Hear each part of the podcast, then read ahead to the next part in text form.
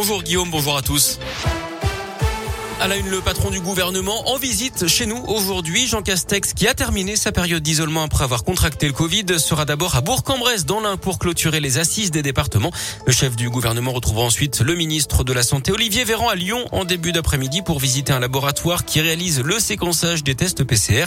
Jean Castex ira ensuite visiter un centre de vaccination à Saint-Bonnet-de-Mur, puis le frescal à l'aéroport Lyon-Saint-Exupéry qui applique le renforcement des contrôles sanitaires. Le premier ministre qui a d'ailleurs annoncé hier la tenue d'un nouveau conseil Conseil de défense sanitaire lundi. C'est pour savoir s'il faut prendre des mesures complémentaires face à la cinquième vague qu'il qualifie de préoccupante. Le nombre de cas positifs a augmenté de 60% en une semaine en France. Les projections anticipent 1000 patients supplémentaires en réanimation d'ici les deux prochaines semaines. À Lyon, les hospices civils de Lyon ont annoncé que près de 130 personnes sont actuellement hospitalisées en raison du Covid au sein de leur établissement. C'est deux fois plus qu'il y a deux semaines avec pour conséquence immédiate la reprise des déprogrammations d'intervention.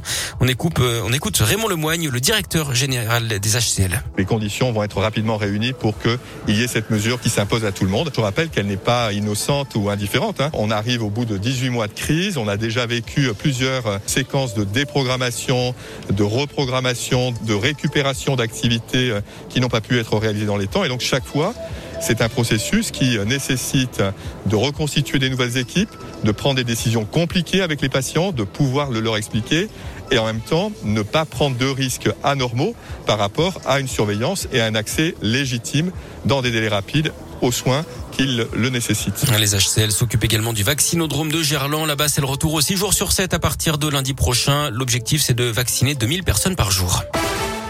La fête des Lumières approche après le Merci Marie qui a illuminé l'esplanade de Fourvière avec un feu d'artifice également cette semaine. C'est au tour de la basilique de Fourvière de s'être parée de ses plus belles couleurs. Spectacle musical et lumineux qui a démarré hier à 18h45 jusqu'à 21h45 avec cinq tableaux qui explorent les 2000 ans d'histoire de notre ville. Pas de panique hein, si vous l'avez raté, ça va durer jusqu'au 2 janvier. Un mot de politique, on connaît les finalistes à la primaire des Républicains. Éric Ciotti affrontera Valérie Pécresse. Le candidat officiel du parti pour la présidentielle sera connu samedi en début d'après-midi. Une très belle surprise pour cette fin de semaine. Le nouvel album d'Angèle sort plus tôt que prévu. Il est disponible depuis minuit sur toutes les plateformes. La jeune Belge qui a surpris ses fans hier soir. Elle a été testée positive au Covid et est à l'isolement en ce moment chez elle. Elle fêtait donc son anniversaire sur Instagram et elle en a donc profité pour leur faire cette annonce. À la base, la sortie était prévue pour le 10 décembre. L'album qui s'appelle 95 comporte 12 pistes dont à Bruxelles, je t'aime.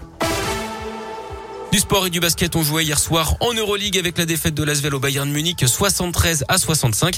Et puis en biathlon, l'Indinois Simon Détu a rendu son maillot jaune de leader de la Coupe du Monde hier après sa 23e place du sprint d'Ostersund. Il cède sa place au Suédois Samuelsson.